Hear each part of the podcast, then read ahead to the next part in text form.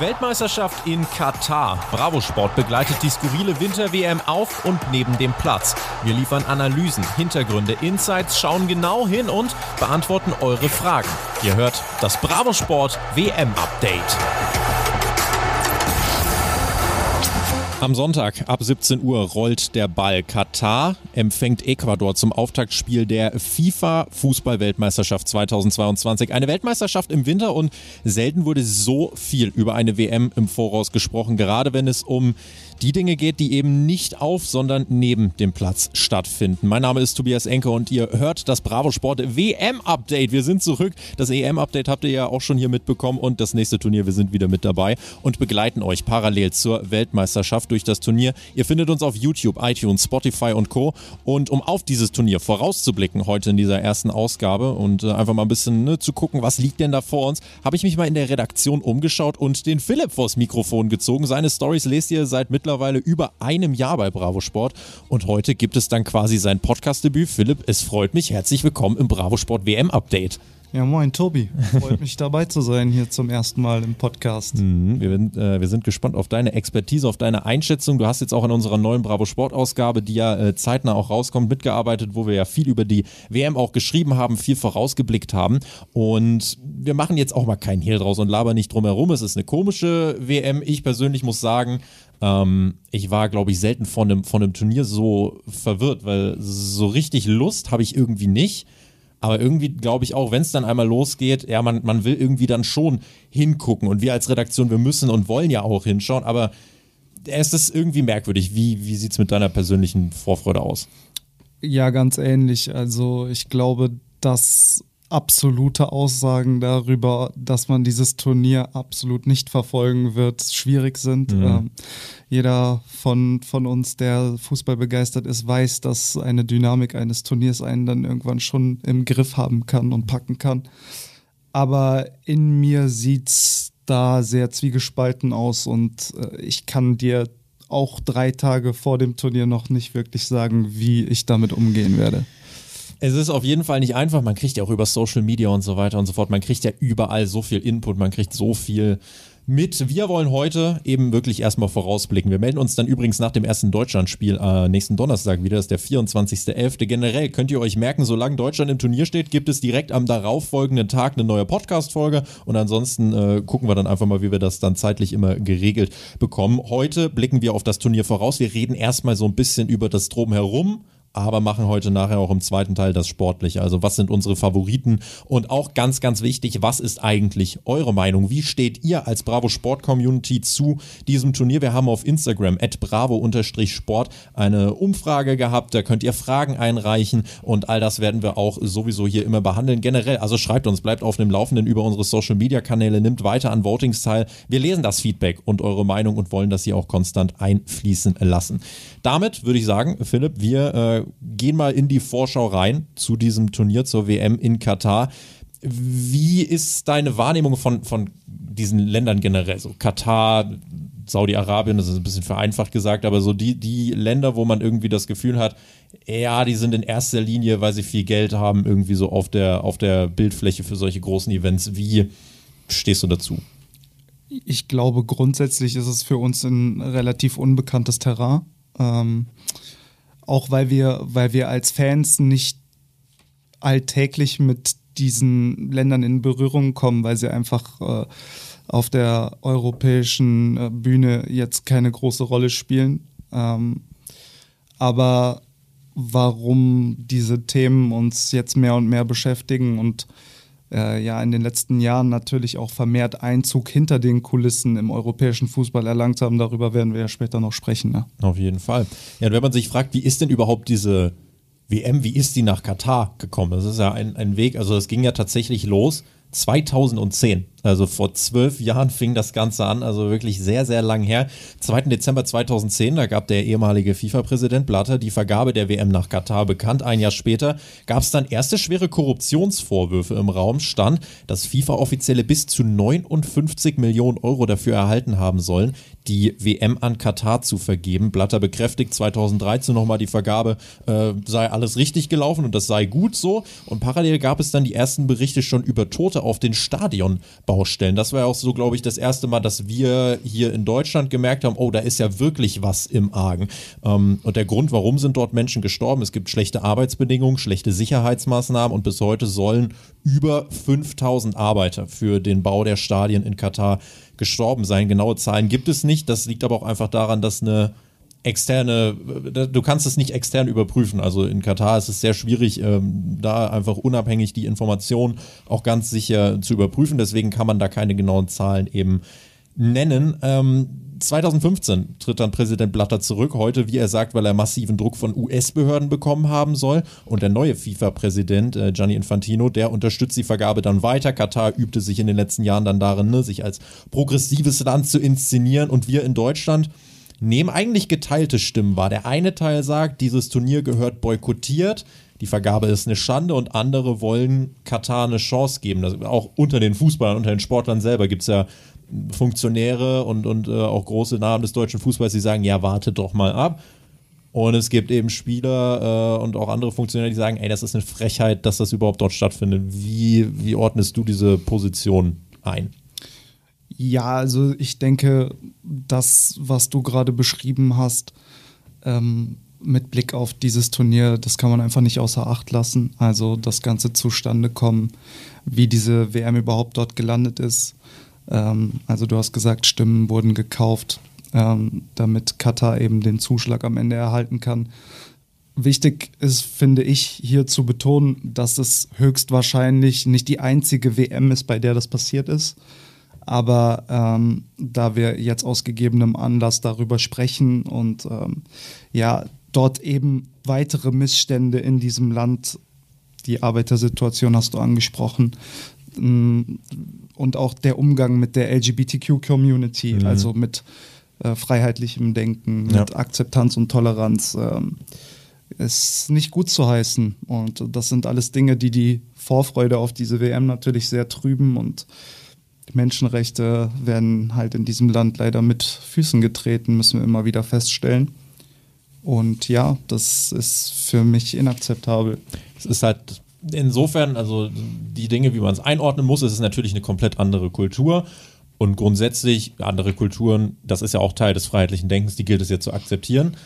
Aber wir haben gewisse Wertevorstellungen und wir haben gewisse Wertevorstellungen, die nicht einfach nur ja, unsere Kultur sind, sondern es gibt gewisse Menschen, Werte, auf die man sich eigentlich als äh, eine globale Bevölkerung einigt. Und das ist ja zum Beispiel dann eben sowas, äh, ne, wie, wie wir es gerade angesprochen haben, auch eben die LGBTQ-Rechte. Ähm, das sind halt, also es ist ja nicht nur so, dass es dort eben äh, nicht gern gesehen ist, es ist ja wirklich strafbar. Da, darüber reden wir mittlerweile. Und es wird von Organisationen abgeraten, da überhaupt ähm, dann teilweise hinzureisen. Und das ist schon krass. Du hast auch gerade schon gesagt, makabere Bilder, gekaufte Stimmen, ja teilweise jetzt auch gekaufte Fans. Es gibt ja jetzt Bilder, die über die Social Media Kanäle gehen, wo dann verschiedene Fanmärsche sind, teilweise mit denselben äh, eingekauften Arbeitergruppen unter anderem, die dann eben in England Trikots, Argentinien Trikots, auch in Deutschland Trikots durch die Straßen ziehen und versuchen künstlich Stimmung zu machen. Glaubst du, dass dieser Plan aufgeht, dass dieser dass dieses Turnier wirklich Katar in ein gutes Licht stellen wird? Oder glaubst du, im Endeffekt könnte es sogar sein, dass Katar sich entblößt, wenn eben zum Beispiel, da gab es ja auch schon erste Berichte,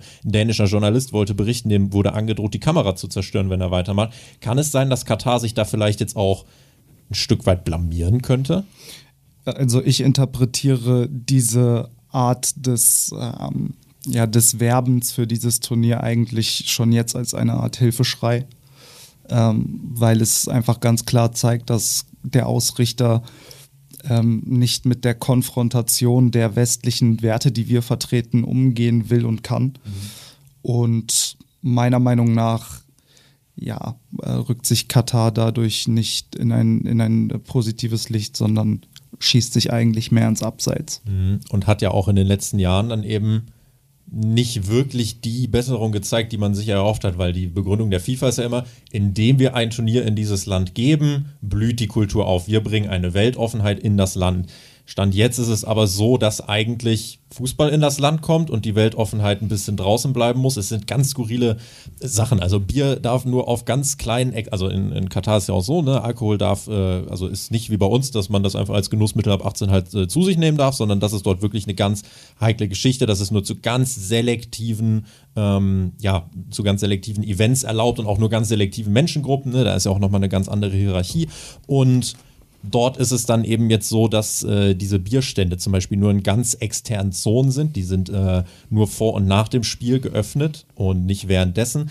Dann sowas wie die Eröffnungsfeier. Es gibt bis heute keinen richtigen Lead-Act für die Eröffnungsfeier. Ähm, es gibt einen BTS-Sänger, der äh, auftreten wird. Das ist das Einzige, was so wirklich bestätigt ist. Aber normalerweise kennst du so, Robbie Williams tritt auf, Dua Lipa tritt auf oder irgendwas. Dua Lipa wurde zum Beispiel gerüchtet, die hat gesagt, äh, sie kommt gern nach Katar, wenn die Menschenrechtszusagen erfüllt werden. Und das ist ja auch schon ein Statement, was dann auf jeden Fall ähm, von, von dieser Seite kommt, wir beschweren uns jetzt und gucken da drauf. Die eigentliche Frage ist, indem wir das tun und vielleicht jetzt auch indem dann Menschen diese WM boykottieren, verändern wir damit in diesem Land etwas oder ist das nicht eh total egal, denen, was wir sagen? Äh, ein kompletter Boykott, so zumindest meine Einstellung dazu, würde verhindern, dass über diese Themen, über diese Missstände, die du gerade angeschnitten hast, zu wenig gesprochen wird. Mhm. Ich finde, im Verlauf dieser WM müssen wir dafür sorgen, dass äh, in allen Gesprächen äh, über Fußball und über die, über die Umstände dort ähm, ja dieses Narrativ eben integriert wird und dass man immer wieder darauf hinweist und versucht, den Finger in die Wunde zu legen, was denn dort eigentlich schief läuft und was wir nicht vertreten und akzeptieren können. Mhm. Und ähm, wir müssen versuchen, möglichst unangenehm für den Staat Katar zu sein, der sich mit dieser WM eigentlich in ein international positives Licht stellen will, mhm. müssen wir versuchen, einfach ähm, da immer wieder auch die, die Menschen in Rechtfertigungspositionen zu bringen und äh, dass sie möglichst ihr eigenes Verhalten reflektieren. Mhm. Es wurde ja unter anderem der katarische WM-Botschafter, wurde ja auch so ein bisschen äh, unter das Brennglas gehalten und da hat man ja dann solche Aussagen gehört. Die sind im Endeffekt für die Außendarstellung, die PR, katastrophal. Das weiß Katar, das weiß das katarische Sportministerium, was es da nicht alles für Ämter gibt. Ähm, das heißt nicht, dass sie das Denken verurteilen. Ich glaube, das Denken dort, das merkt man ja auch, das hat man in Dokus gesehen. Es gab ja jetzt auch vor kurzem die große ZDF-Doku dazu von Jochen Breyer und du siehst, was dort das Denken ist grundsätzlich würde ich sagen, gilt es, äh, sollte man nicht irgendwie ein Land dann unter Generalverdacht stellen. Man sollte außerdem jetzt auch nicht versuchen, dann komplett äh, zu sagen, so, unsere Kultur, die müsst ihr jetzt leben. Aber eben genau wie du es gesagt hast, die Leute so ein bisschen einfach ne, die Position herauskitzeln und aus dem katarischen Botschafter dann sowas herauskitzeln wie, ähm, ich glaube, äh, Homosexualität ist eine geistige Einschränkung, Krankheit, ja, das äh, war das, äh, das war der, war der Wortlaut ungefähr. Und das sind so Sachen, ja, weil dann, dann bringt sich Katar nämlich wirklich in schlechtes Licht und dann kannst du auch ein bisschen was aufdecken. Dinge, die nicht aufgedeckt werden würden, wenn wir eben nicht darüber ähm, berichten würden. Und ähm, wir haben auch in der Community eine Umfrage gemacht. Wir haben euch gefragt und wollten von euch wissen, wie steht ihr zu diesem Turnier? Verfolgt ihr dieses Turnier? Und zwar wollten wir einmal wissen, schaut ihr das Turnier ganz normal? Und äh, da haben 57 Prozent geantwortet ja, 26 Prozent haben geantwortet nein und 17 Prozent haben gesagt, weiß ich noch nicht. Ich habe die Zahlen gesehen und dachte mir dann tatsächlich, ist krass, dass dann trotzdem über 40 Prozent es entweder noch nicht wissen oder wirklich nicht schauen, weil das ist schon ein großer Prozentteil und das zeigt ja auch, dass bei unserer jungen Community, sie ist ja definitiv jünger, dass dort definitiv äh, angekommen ist, dass dieses Turnier anders ist, keine normale Weltmeisterschaft ist. Definitiv. Also es zeigt vor allen Dingen, dass sich unsere Leser oder beziehungsweise auch die Hörerschaft dieses Podcasts äh, dezidiert mit solchen Themen auseinandersetzt und dass da eben für die allermeisten an so einer WM viel mehr als ein reines Fußballturnier stattfindet mhm. und das ist auch gut so.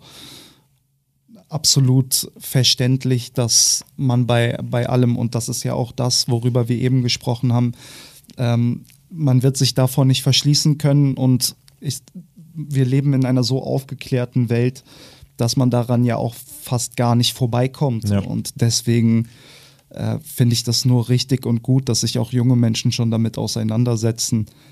Ähm, ja, ist absolut positiv. Mhm.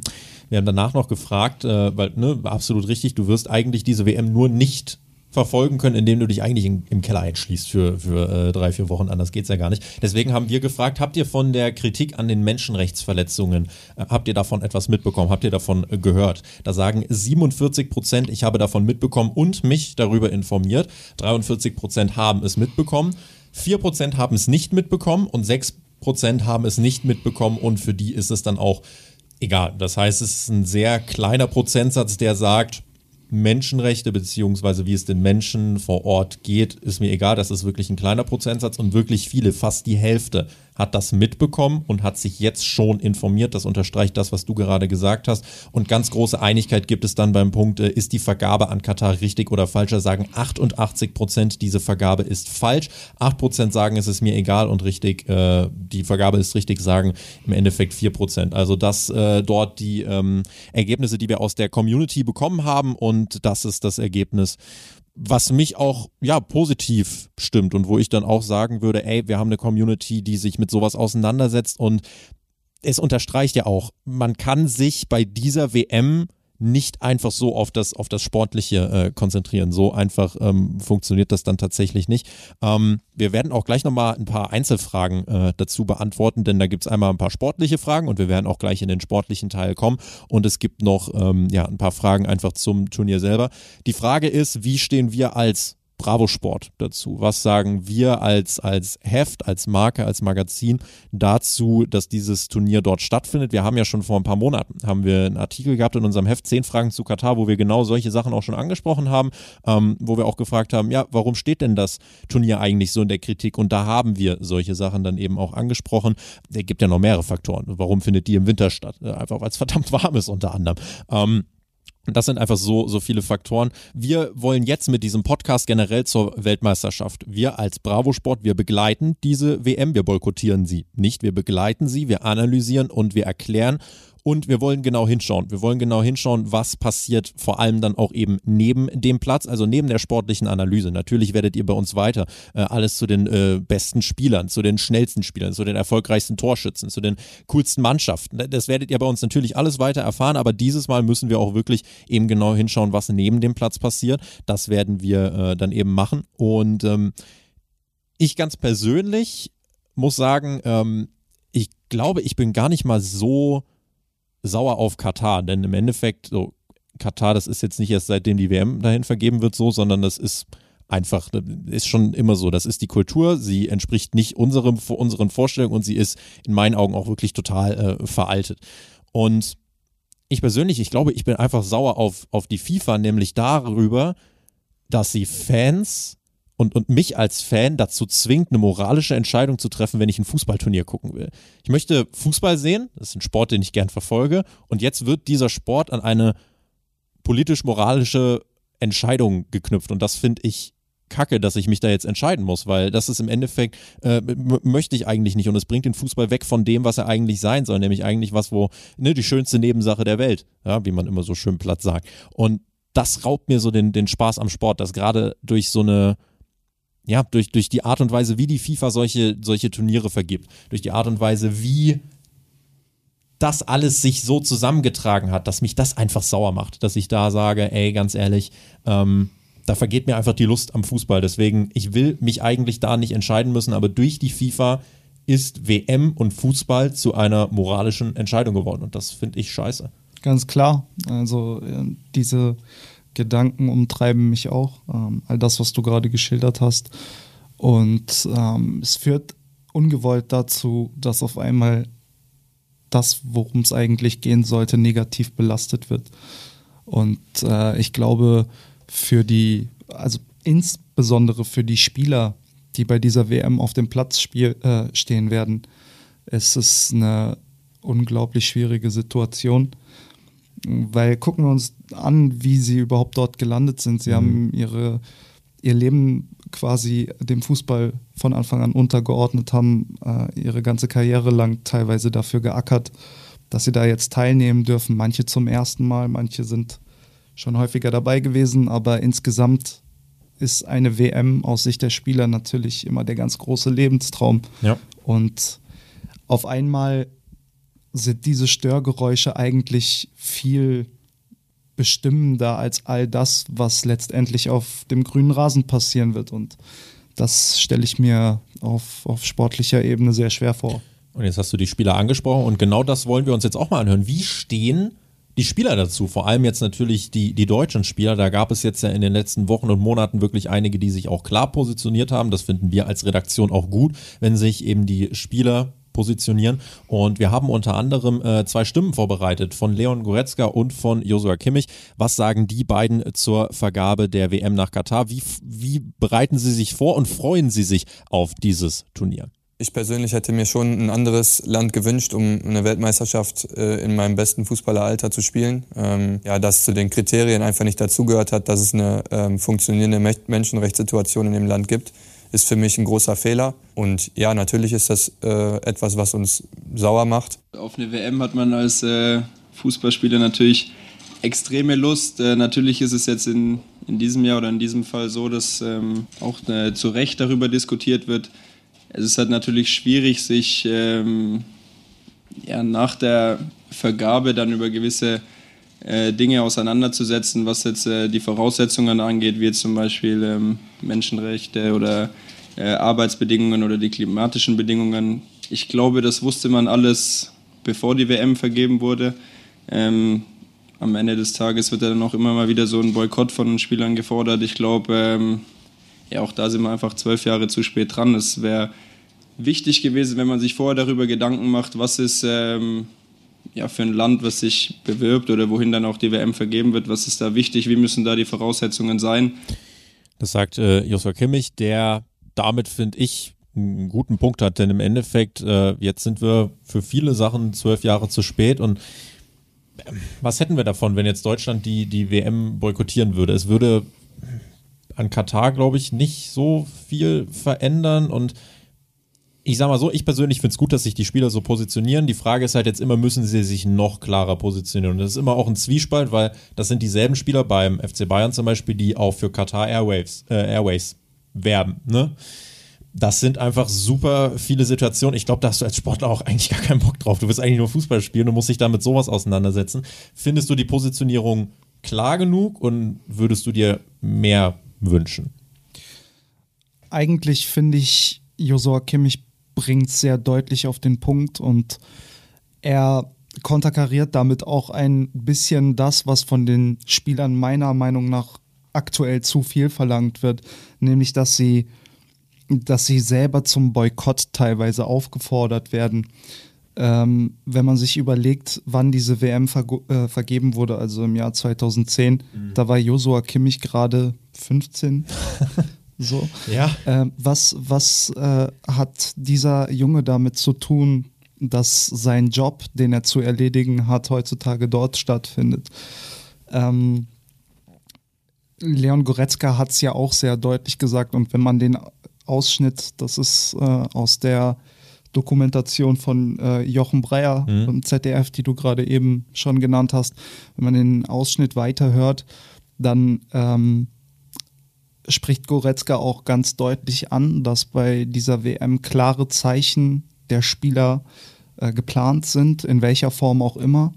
Vielleicht wollen sie da auch im Vorfeld jetzt noch gar nicht so ins Detail gehen, aber es hörte sich sehr danach an, als ob man sich ja darauf gefasst machen kann, dass da klare, klare Symbole und Zeichen auch eine Rolle spielen werden. Und ich glaube, die klaren Positionen, die die Spieler einnehmen können, ähm, sind am entscheidendsten, wenn alle Menschen hingucken und nicht, wenn im Vorfeld darüber geredet wird.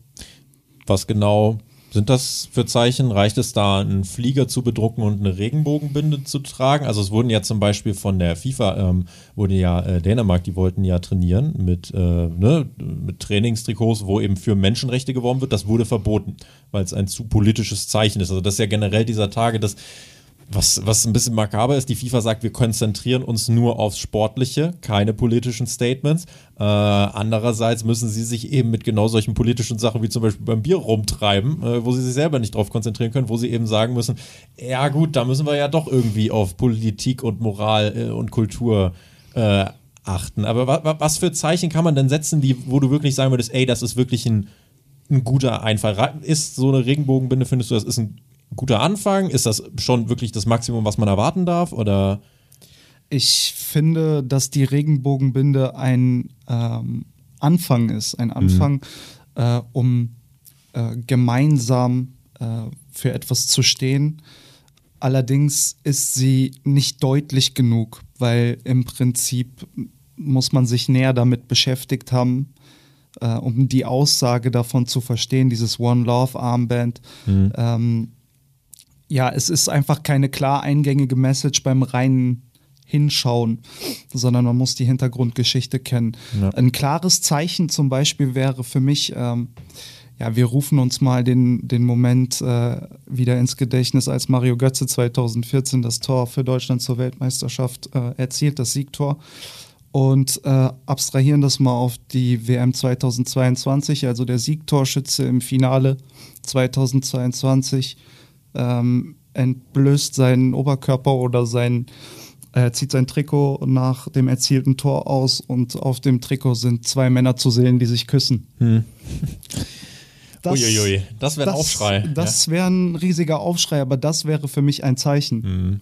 Das wäre ein krasses Zeichen, was ähm, auf eine also größtmögliche Bühne, WM-Finale eigentlich, ne? Und dann sowas, ähm, ja, von, von einem Spieler wäre auf jeden Fall ein deutlicher Fingerzeig.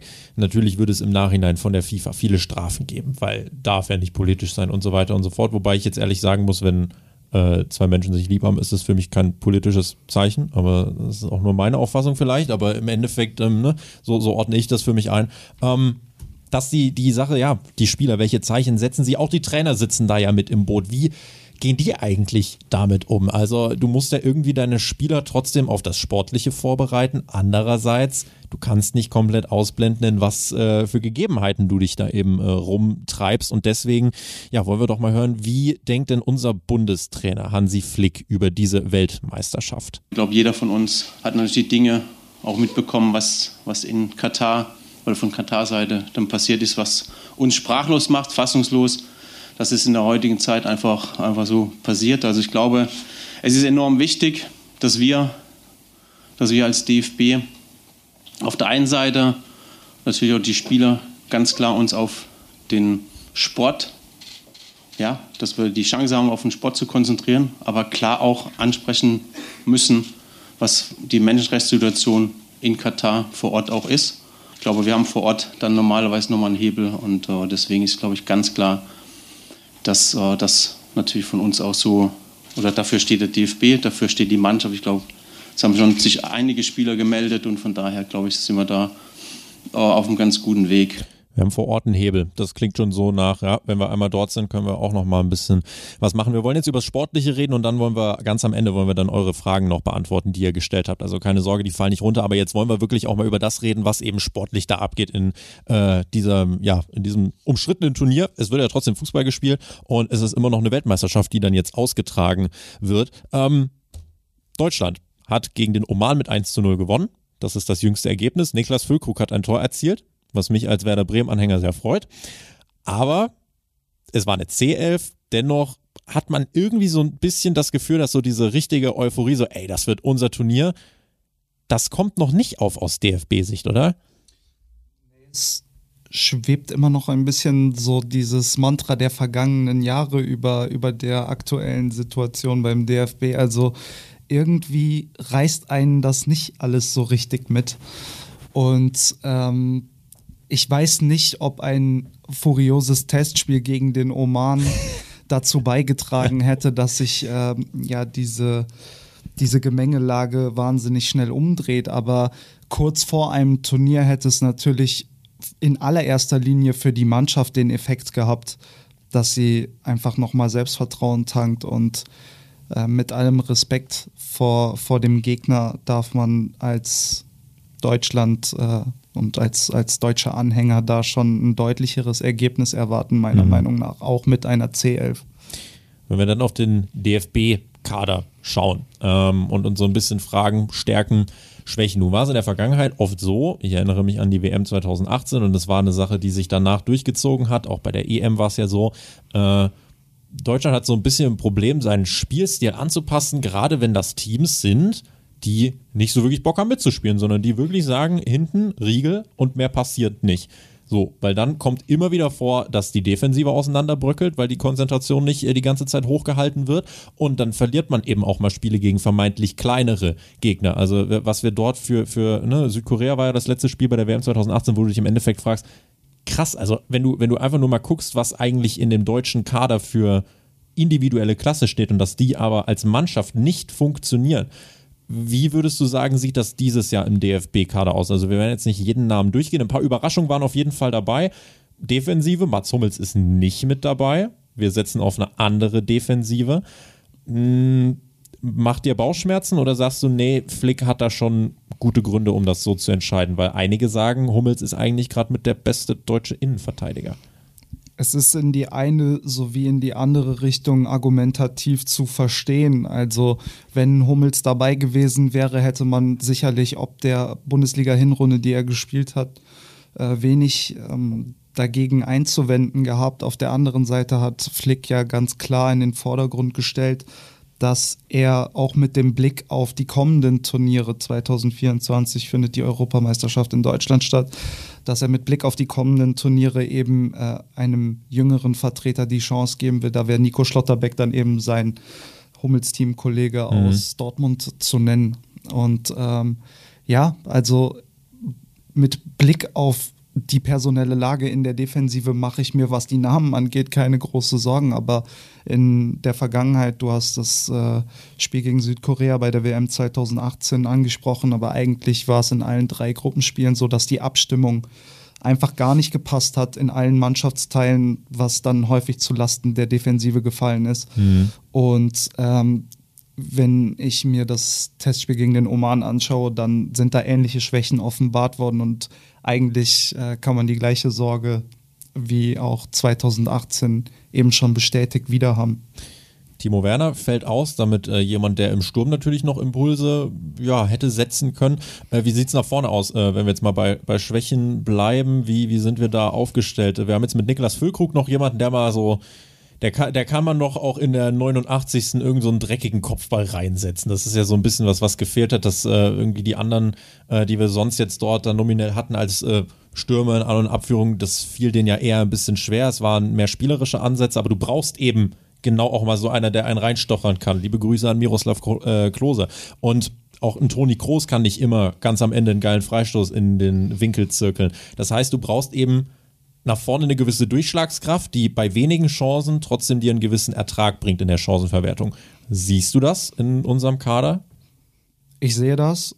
Also wir haben alle Anlagen dafür, um gerade nach vorne gefährlich zu werden, äh, sei es aus der zweiten Reihe, sei es, wie du ansprichst, mit Füllkrug äh, im, im Fünfer- oder Sechzehner-Bereich durch, durch auch mal ein hohes Anspiel. Mhm. Und äh, gerade das das Mittelfeld und der Sturm sind ja eigentlich das Prunkstück in der deutschen Mannschaft. Ja. Ähm, worum es gehen wird, ist zu verstehen, glaube ich, dass wir als Deutschland nicht 90 Minuten einen Gegner unbedingt dominieren müssen, sondern wir haben das bei den Engländern bei der Euro 2021, also letztes Jahr gesehen. Das war klar orientierter Ergebnisfußball und darum geht es ja. im Endeffekt bei einem Turnier. Und äh, ja, also ich glaube, der, der deutsche Fan sollte dann auch in der Bewertung solcher Spiele ein wenig nachsichtig sein und äh, wenn das Spiel am Ende gewonnen wird und äh, ja, dann der Erfolg äh, allem übergeordnet ist, dann kann man da, denke ich, nicht meckern. Gerade das anschiebende Mittelfeld, auch vorder, äh, der vordere Teil des Mittelfelds, du hast da ja wirklich mittlerweile Stars, auch junge Stars, Musiala zum Beispiel, der bei der EM immer, wenn er reingekommen ist, rumgewuselt hat, der jetzt mehr als das kann, der jetzt wirklich ein Impulsgeber wirklich für, für Deutschland sein kann. Ähm, auch mal jemand, der eben nicht so berechenbar ist, der nicht irgendwie äh, in einem festen System, der, der wurde nicht irgendwie zehn Jahre von Löw trainiert und wusste dann so, ich darf nur das und das machen, sondern jemand, der, wenn er Bock hat, eine Idee umzusetzen, dann macht er das. Und das funktioniert beim FC Bayern sehr gut. Flick kennt ihn auch schon, ne? war auch dann eben beim FC Bayern Trainer eine Zeit lang und ähm, das heißt, da ist einfach auch ein, ein Bezug da, da stimmt es, glaube ich, äh, in der, in der Coach-Spieler-Beziehung auf und neben dem Platz. Was sind denn, äh, jetzt haben wir über Schwächen geredet, was sind Punkte, wo du sagst, ey, da ist Deutschland wirklich gegenüber vielen anderen, vielleicht auch anderen Favoriten, wirklich deutlich überlegen. Du hast jetzt äh, schon die, die Offensive angesprochen, du hast den Sturm angesprochen. Äh, Außenbahn, Stoßstürmerqualitäten, was genau ist das, was unseren Kader in deinen Augen wirklich mit am gefährlichsten macht? Die Unausrechenbarkeit definitiv, die nicht nur ein Musiala mitbringt, sondern eigentlich alle Offensivspieler können auf jeder Position wirbeln. Mhm. Also wir sehen wahrscheinlich Stand jetzt Kai Havertz, der im Sturmzentrum spielen wird. Der kann aber auch genauso gut über Außen kommen.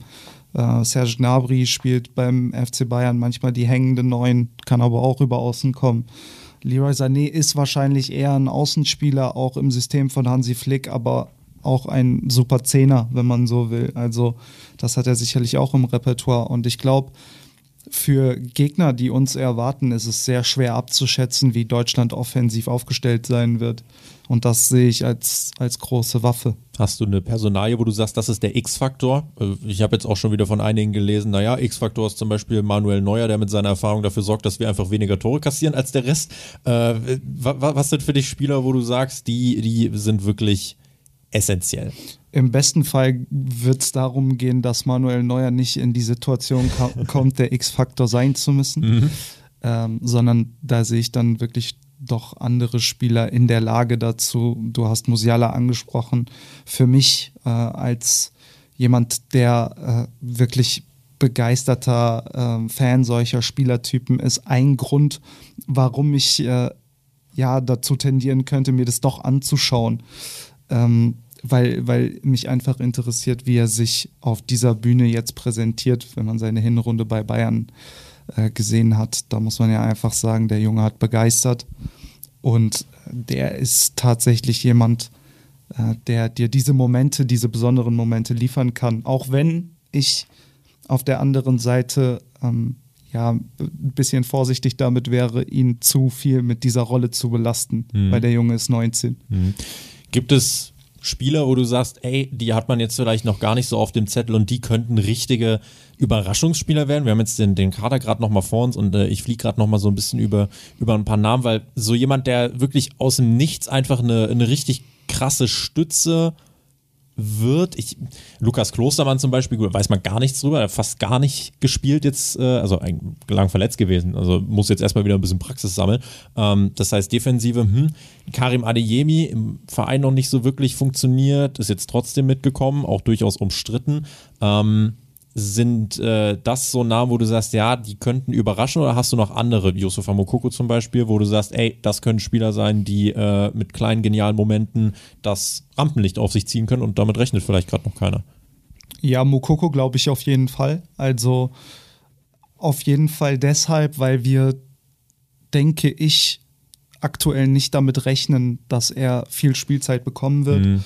Und in meinen Augen kann der Junge nur gewinnen ähm, ja. wenn er sich zeigt und äh, wenn, er, wenn er die Minuten bekommt. Äh, jemand, den ich auch sehr interessant finde, ist äh, Christian Günther, mhm. der eigentlich auf der Backup-Position, so sagt man jetzt, für David Raum äh, nominiert wurde. Ja. Ähm, David Raum wird da sicherlich den Vorzug äh, erstmal bekommen, weil er auch einfach etwas mehr internationale Erfahrung mitbringt, hat Champions League gespielt bei RB, äh, bei RB Leipzig. Ähm, Allerdings hat Christian Günther mit dem SC Freiburg die deutlich stabilere Bundesliga-Hinrunde gespielt ja. und ich glaube, er wird seine Aufgabe nicht minder gut erfüllen, wenn er die Chance bekommen sollte. Also da sehe ich dann auch eine gewisse Tiefe auf vielen Positionen im Kader.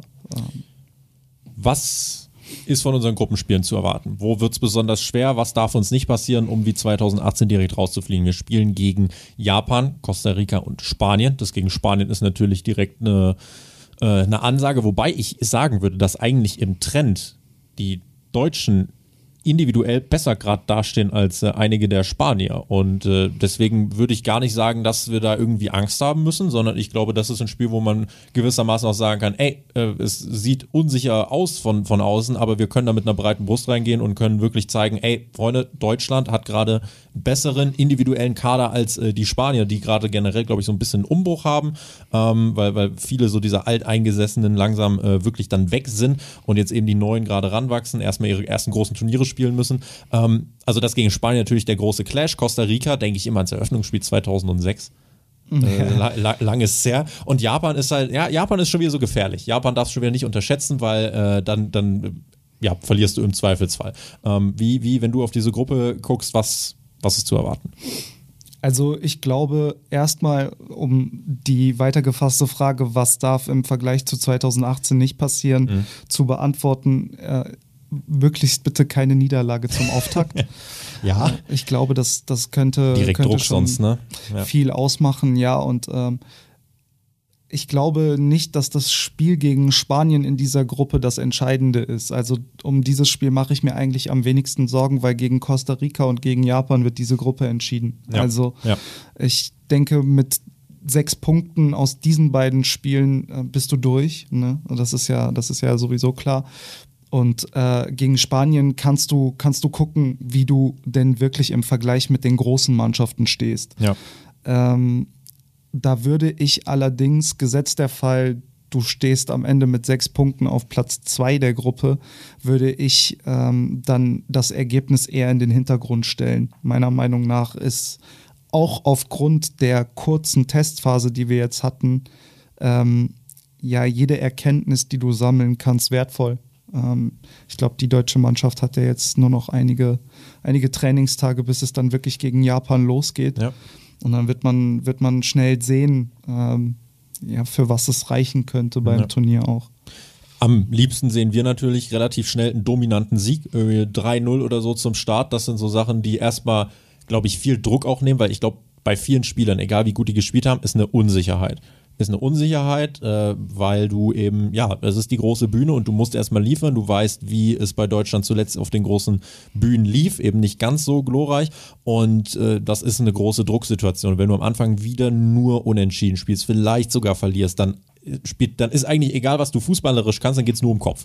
Und ich finde, aus dieser Lage sollten wir versuchen, den Kopf aus der Schlinge zu ziehen, indem wir gegen Japan und wenn es ein 1-0 ist, 2-0 ist, aber ein Sieg wäre sehr, sehr wichtig zum, zum Start. Also wir werden uns nach dem Japan-Spiel am 24.11., ja, also nächste Woche Donnerstag, ähm, dann auf jeden Fall wieder melden. Wenn wir nochmal so ein bisschen auf die anderen Gruppen gucken. Also Katar gegen Ecuador, das wird das äh, Eröffnungsspiel. In der Gruppe A haben wir dann noch den Senegal und die Niederlande. So, und dann haben wir in, in den anderen Gruppen eben verteilt die ganz großen Favoriten. Zu den großen Favoriten gehören unter anderem Brasilien, Argentinien, Frankreich, sind so meiner Wahrnehmung nach zufolge die drei Teams, die man eigentlich mit am, am häufigsten hört. Äh, was ist dein, was ist deine äh, Gemütslage, wenn es um den Favorit geht?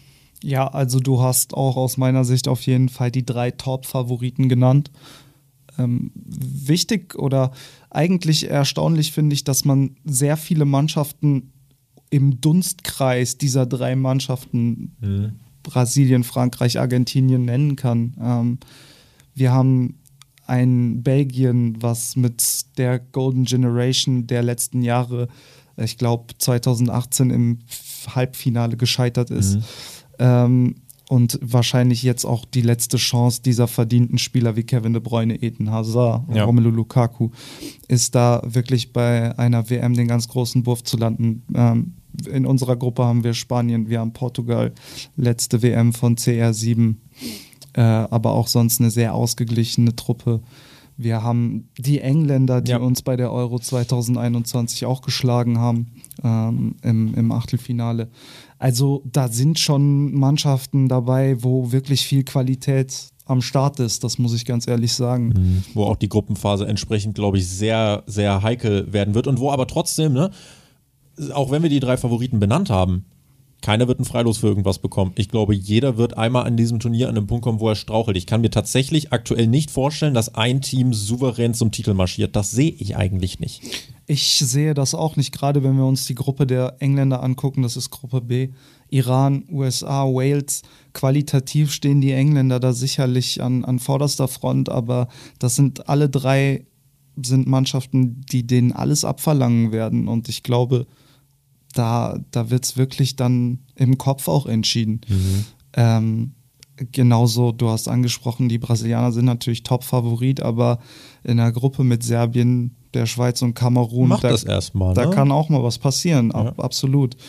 Und äh, ja, so, so wird jede, jedes Team äh, ihre, ihre Stolperfallen irgendwie haben. So. Mhm. Ich würde tatsächlich sagen, sogar von den, von den Favoriten hat Brasilien echt noch so mit die ekligste Gruppe. Also Frankreich natürlich mit Australien, Dänemark und Tunesien. Äh, Sehe ich aber eher Australien und Dänemark, die sich dann wirklich um Platz zwei äh, kabbeln. Frankreich glaube ich schon, also mit, mit dieser Kaderqualität musst du solche Mannschaften schon überrennen können. Aber Brasilien, gerade solche Spiele gegen Serbien, die spürst du Tage danach noch. Und dann kann es auch mal sein, dass du dir gegen die Schweiz zum Beispiel äh, ein paar mehr Tore fängst und auf einmal stehst du da und hast irgendwie äh, dann doch nur vier Punkte ne, aus den ersten beiden Spielen und auf einmal ist es doch wieder eng geworden. Und ne, sobald, das finde ich, ist ein Faktor, den darf man echt nicht äh, unterschätzen, sobald der Kopf einsetzt, sobald eben wirklich kommt, oh scheiße, wir müssen dann kann auch ein Favorit straucheln. Und da bin ich einfach gespannt. Portugal in einer Gruppe mit Ghana, Uruguay und äh, Südkorea. Portugal noch am ehesten das, wo, das Team, wo ich sagen würde, na, na, da ist noch nicht so viel Tiefe da. CR7 ist, äh, ja, ist da. Aber ich weiß nicht, würde ich sagen, im direkten Vergleich, auch wenn du die Kader gegenüberstellst mit den anderen Favoriten, fällt Portugal für mich ein bisschen ab.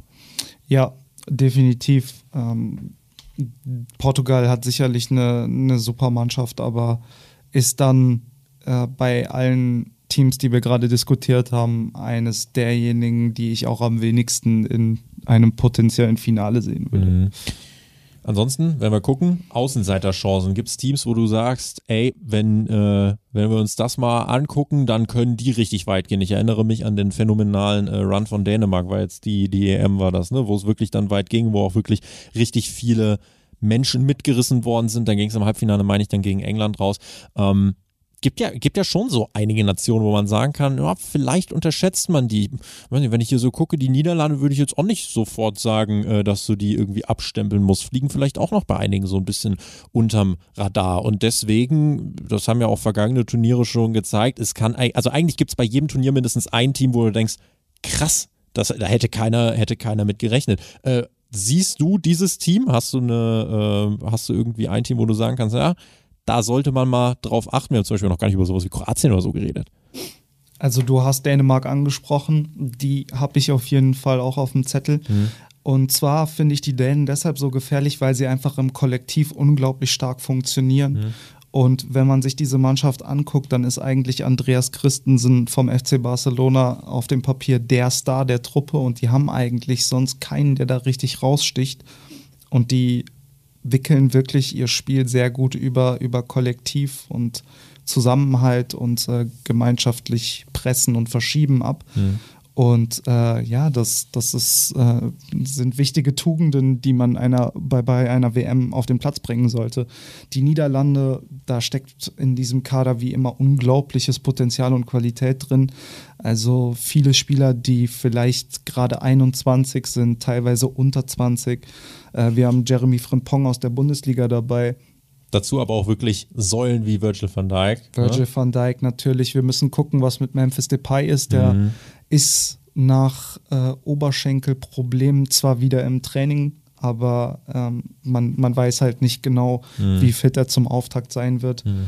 Ähm, ja, und an sich äh, sind die Niederlande natürlich auf ihre, aufgrund ihrer fußballerischen Qualität da auch immer, immer fähig, sage ich mal, weit zu kommen. Ob das jetzt tatsächlich der Fall sein wird, das hängt auch da davon ab, inwiefern sie ihre Qualität dann abrufen. Das ist einfach so.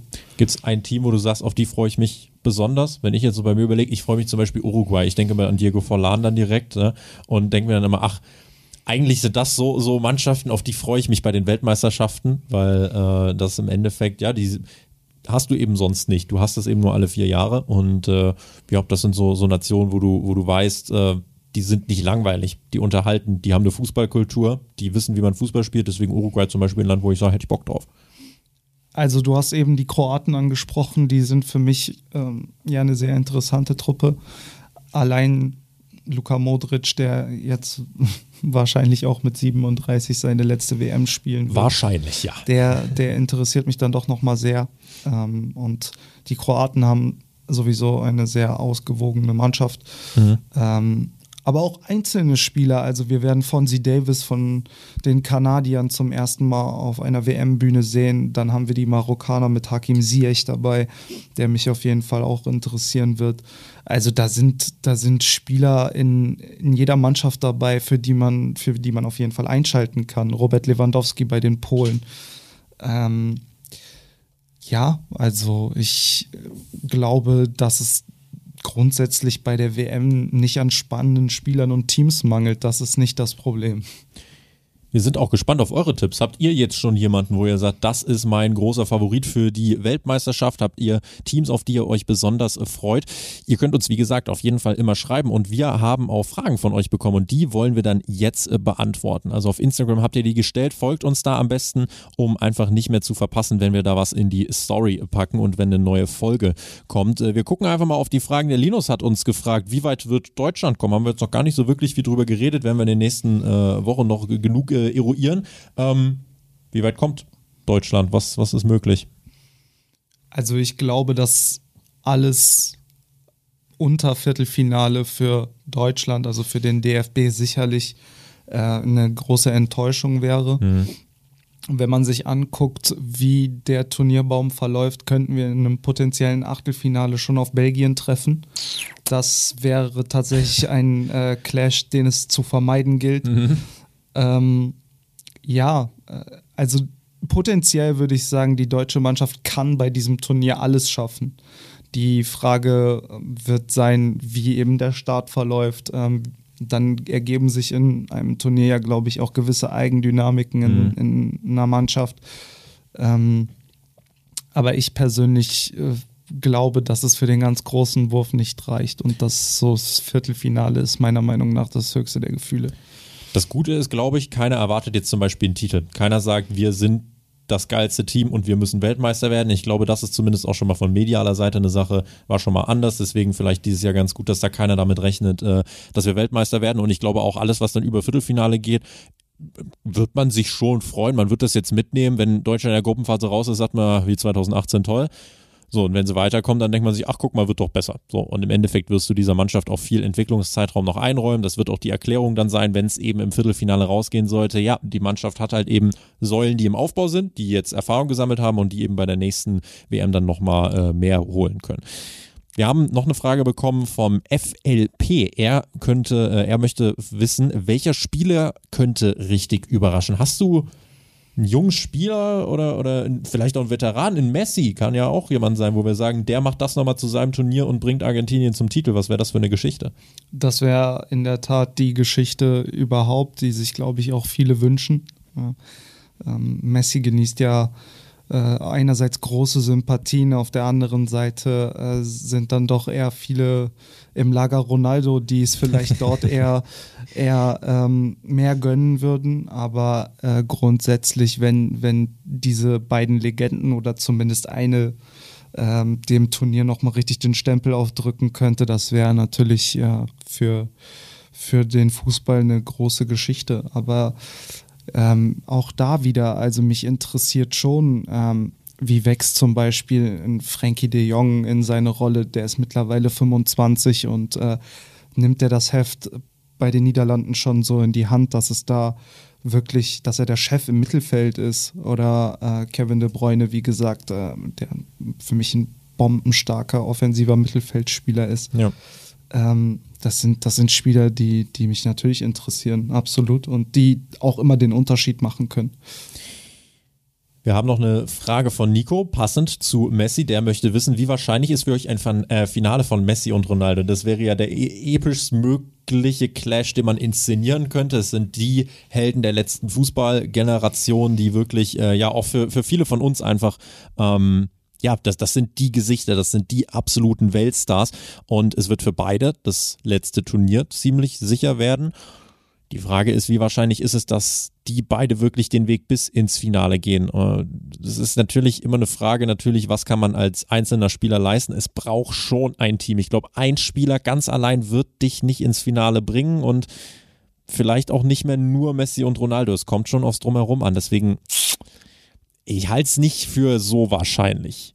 Ich auch nicht. Also, ich glaube, du hast es gerade angesprochen, dass das war ja auch das, was Messi und Ronaldo lange ausgezeichnet hat. Sie waren in einer eher durchschnittlichen Nationalmannschaft oder sagen wir von Ausnahmen weniger Spieler durchschnittlichen Nationalmannschaft diejenigen, die diese Nation einfach getragen haben. Ja. Ich glaube, dazu haben sie beide das Potenzial nicht mehr aufgrund ihres Alters. Also ähm, sie sind immer noch für die genialen Momente in, äh, zuständig äh, auf dem Platz und definitiv auch in der Lage, aber ich glaube nicht, dass beide äh, ihre Mannschaften bis ins Finale durchs Team tragen können. Argentinien sehe ich da noch eher, weil sie einfach kollektiv mitbringen und ähm, da mit Di Maria zum Beispiel oder Lautaro Martinez Mhm. noch andere Spieler dabei sind, denen ich durchaus was zutraue. Klar, Portugal auch mit Bernardo Silva,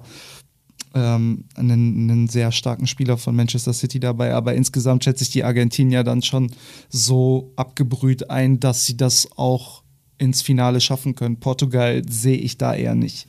Natürlich auch, ne? Messi und Ronaldo, wenn die auf den Platz kommen, das sind Erscheinungen. Also das ist natürlich äh, was, was man nicht vernachlässigen darf. Wenn die auf den Platz kommen, schlottern dir auch mal die Knie. Auch wenn du ein junger äh, Spieler einer anderen Nation mit ganz viel Potenzial bist, äh, wenn da Cristiano Ronaldo auf dich zuläuft, dann äh, ja, denkst du schon erstmal, oh, äh, was nu?